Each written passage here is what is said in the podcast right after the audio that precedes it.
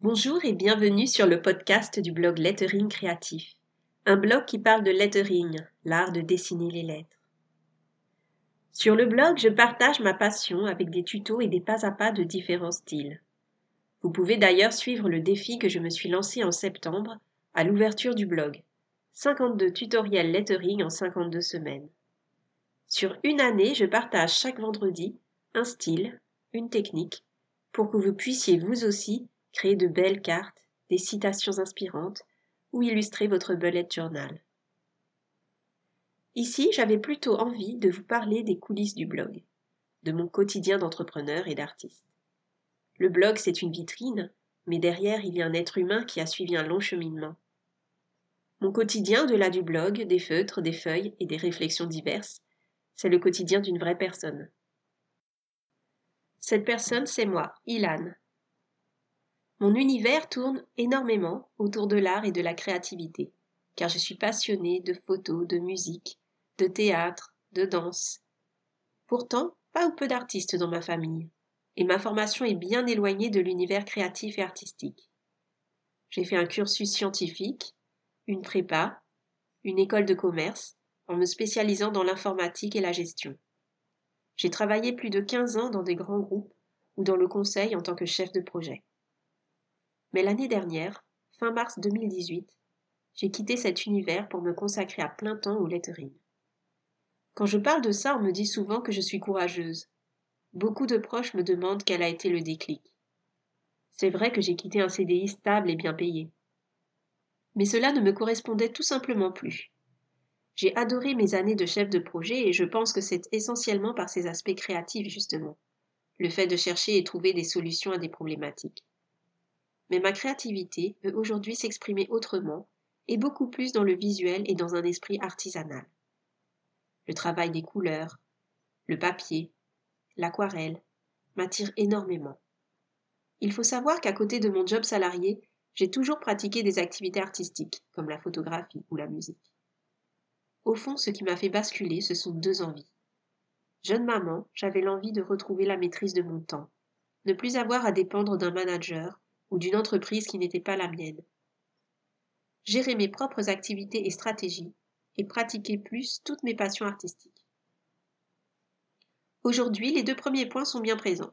Le troisième un peu moins, car pour le moment, j'ai dû arrêter la musique par manque de temps, justement. Le déclic peut en réalité s'étaler dans le temps. Devenir maman a beaucoup joué. Le congé maternité donne l'occasion de prendre du recul et de sortir du quotidien du salariat. C'est très bénéfique et tout le monde devrait pouvoir profiter de cette prise de recul. Se poser, refaire le tour de ses valeurs, de ses envies. Je suis très portée sur la notion de bilan et j'ai tendance à en faire assez souvent, et dans tous les domaines de la vie. Avant de me lancer, j'avais énormément d'a priori sur le monde entrepreneurial. Pour moi, un entrepreneur, c'était quelqu'un qui travaillait 24-7, ne voyait plus sa famille et était addict au travail. Et je vous l'avoue sans honte, je ne suis pas du tout addict au travail. Aujourd'hui, ma vision a fondamentalement changé, et l'entrepreneuriat rime avec liberté. On verra si l'avenir me donne raison. J'idéalise peut-être. Ce qui est sûr, avec le recul de presque un an, c'est que ma nouvelle vie me passionne, et je me lève chaque matin impatiente de commencer ma journée. Je n'ai plus le blues du dimanche soir, ni d'ailleurs la joie du euh, vendredi vive le week-end.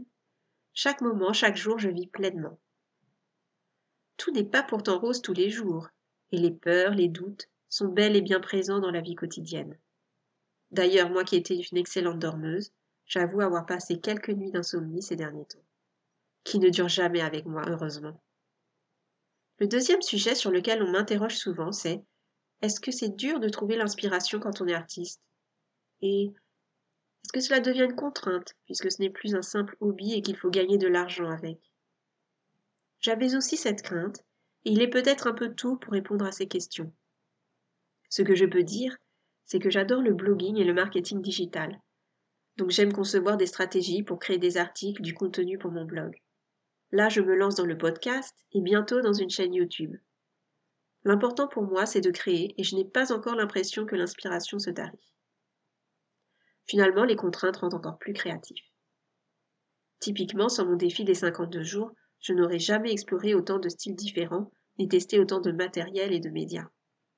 Donc pour le moment, je ne me pose pas trop de questions et je fonce. Dans les prochains épisodes, je vous parlerai de la naissance du blog, de la manière dont j'organise mes publications de mes inspirations diverses. Dans un second temps, je compte interviewer des artistes qui m'ont influencé dans ma démarche actuelle. J'adorerais aussi vous parler des débuts de mon activité, les ateliers, les clients que je rencontre. Surtout, n'hésitez pas à me dire si certains sujets vous intéressent plus particulièrement, je me ferai un plaisir de les développer. Si vous avez apprécié cet épisode introductif et êtes impatient de connaître la suite, n'hésitez pas à vous abonner sur la plateforme de votre choix et à me laisser un petit commentaire, je répondrai systématiquement. À très bientôt!